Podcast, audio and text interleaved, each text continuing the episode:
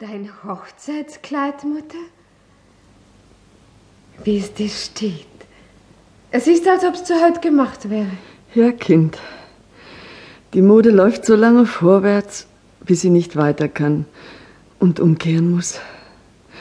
Dies Kleid war schon zehnmal aus der Mode und kam immer wieder hinein. Diesmal doch nicht ganz, liebe Mutter. Die Ärmel sind zu weit. Das musste ich nicht verdrießen. Dann müsste ich du sein. So hast du also ausgesehen. Ich habe dich so oft gebeten und du hast es nie angezogen. Du sagtest immer, mein Brautkleid ist's nicht mehr, es ist nun mein Leichenkleid. Und damit soll man nicht spielen. Warum denn heute? Wenn man so schwer krank ist wie ich und nicht weiß, ob man wieder gesund wird, da geht einem gar manches im Kopf herum. Der Tod ist schrecklicher, als man glaubt. Hör davon auf, liebe Mutter, dich greift's an. Nein, Clara, mir tut's wohl. Stehe ich denn nicht gesund und kräftig wieder da? Darum habe ich heute, da ich zum heiligen Abendmahle gehe, dies Gewand angelegt. Ich trug es den Tag, wo ich die frömmsten und besten Vorsätze meines Lebens fasste. Es soll mich an die mahnen, die ich noch nicht gehalten habe. Du sprichst noch immer wie in deiner Krankheit.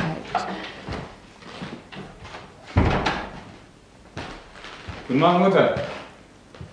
Nun, Clara? Eine goldene Kette. Karl, woher hast du die? Wofür schwitze ich? Warum arbeite ich abends zwei Stunden länger als die anderen? Mutter, hast du nicht einen Gulden für mich? Ich habe kein Geld, als was zur Haushaltung gehört. Gib nur immer davon her. Ich will nicht murren, wenn du die Eierkuchen 14 Tage lang etwas magerer bäckst. So hast du schon oft gemacht. Du bist unverschämt. Ach, ich habe nur keine Zeit sonst. Wohin gehst du? Ich will's dir nicht sagen. Dann kannst du, wenn der alte Brummbär nach mir fragt, ohne rot zu werden, antworten, dass du es nicht weißt. Übrigens brauche ich deinen Gulden gar nicht.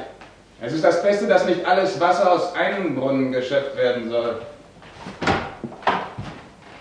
Was soll das heißen? Ach, er macht mir Herzeleid. Ja, ja, der Vater hat recht. Das sind die Folgen.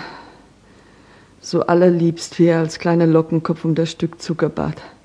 So trotzig fordert er jetzt den Gulden. Ob er den Gulden wirklich nicht fordern würde, wenn ich ihm das Stück Zucker abgeschlagen hätte. Das peinigt mich oft. Clara, ich sehe den Leonard ja gar nicht mehr. Wie kommt das? Mag er wegbleiben? Ich will nicht hoffen, dass du ihn anderswo siehst als hier im Hause. Bleib ich etwa zu lange weg, wenn ich abends zum Brunnen gehe, dass du Grund zum Verdacht hast? Nein, das nicht.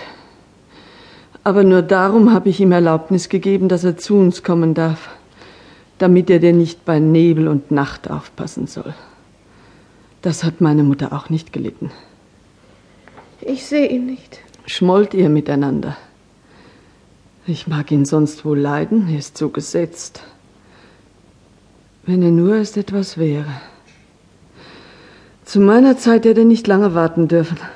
Da rissen die Herren sich um einen geschickten Schreiber wie die Lahmen um die Krücke, denn sie waren selten. Die Welt wird immer klüger.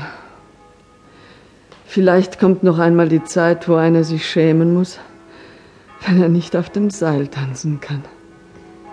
Es läutet. Nun, Kind, ich will für dich beten.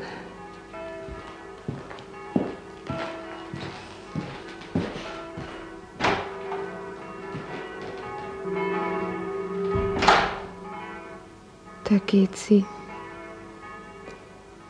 Dreimal träumte ich, sie läge im Sarg. Und nun? oh, die boshaften Träume. Sie kleiden sich in unsere Furcht, um unsere Hoffnung zu erschrecken. Wie sie fest und sicher ausschreitet. Schon ist sie dem Kirchhof nah. Wer wohl der Erste ist, der ihr begegnet, soll nichts bedeuten. Nein, ich meine nur,